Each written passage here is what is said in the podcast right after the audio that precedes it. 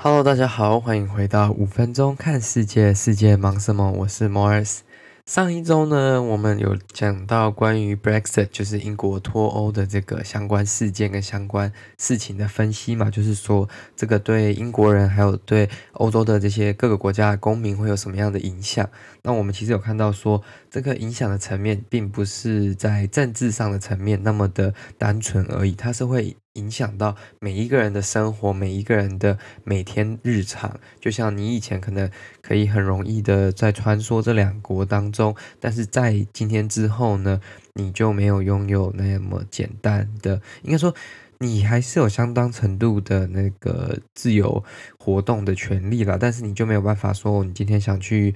欧洲住个可能四五个月，还是去那里工作一下，你相对来说，你整个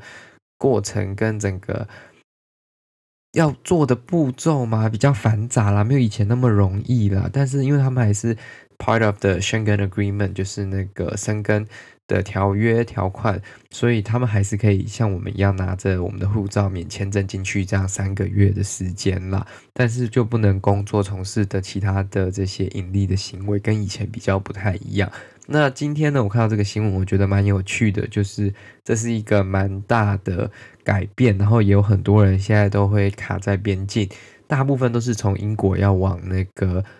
荷兰呐、啊，还是往欧盟各个不同的抵达的港口啦。那这是什么样的状况呢？因为在以前，当他们是在欧盟里面的时候呢，基本上他们所有的不管是农产品啊，还是肉品啊，或者是任何的商品的标准是统一的嘛。他们并没有就是说英国有一套标准，欧盟有一套标准，两套标准都是一样。就是说他们以前是有一个 unified standard，然后他们的很多不管是农产品，或者是说对外的这些防疫啊，或者是。呃，就是避免这些害虫入侵等等的工作是一体成型，不是一体成型啊，应该是说是共同执行的。所以他们的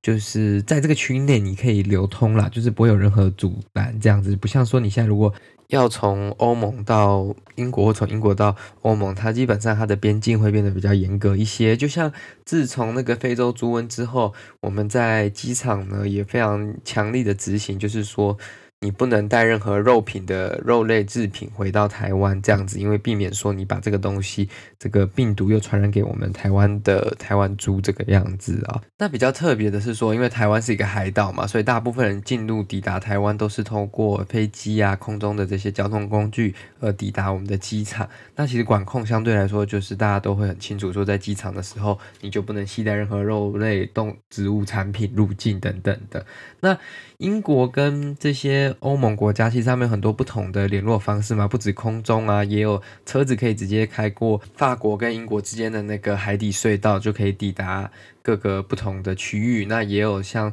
搭渡轮啊，可以从英国到荷兰这样子的方式。那我们今天看到这则新闻呢，其实就是关于很多的英国公民现在在抵达荷兰的时候呢，第一个他们很容易被拒绝入境，因为现在还是防疫的期间嘛。那他基本上他们是规定说，哦，假如说你没有真的必要需要来欧盟的，还是需要来这个荷兰的，你请你就是离开，应该说请你暂时先不要来这样子。所以很多人基本上会被那个叫做什么，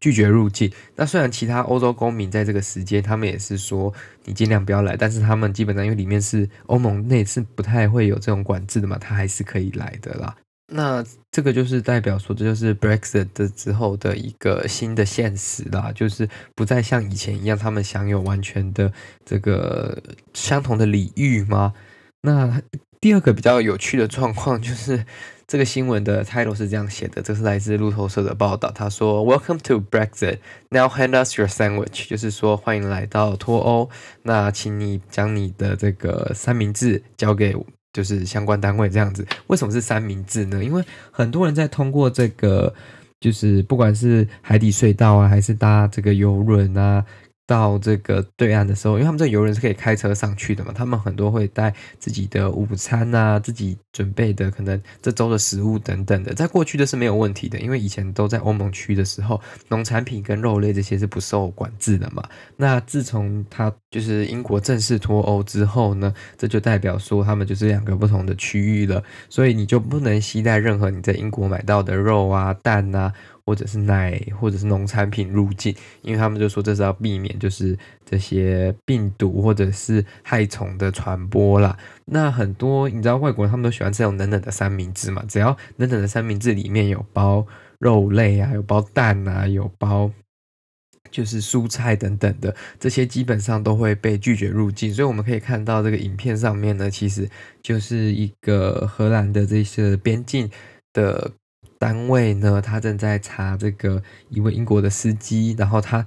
准备了他一周，因为他还在这个荷兰工作了。他准备了他一周的这个早餐，还是应该算，应该这看起来是早餐啦。那就是 sandwich，就是三明治夹肉啊这种东西的，他就全部都被搜出来，然后全部被拿去丢掉了。因为依照现行的规定，就是两个不同的区域就不能带这些东西，就是过边境这样子。那这其实人家就是说，这个是很多英国人在离开欧盟之前，他们其实不知道他们享有的这些福利啦。那因为以前在这个相对来说检查会比较没有那么的严格嘛，因为毕竟你也算是整个欧盟区域里面的一个国家一个分子，所以他们不太会过度的去检验或者是去查证，或者是说去检查你的这些随身物品等等啦。那这个就是一个比较不讨好的现实啦，就像影片当中那个荷兰的这个边境。守防官员呢，他很好笑的对那个英国人就说：“哦，Welcome to Brexit，这就是英国脱欧的其中一个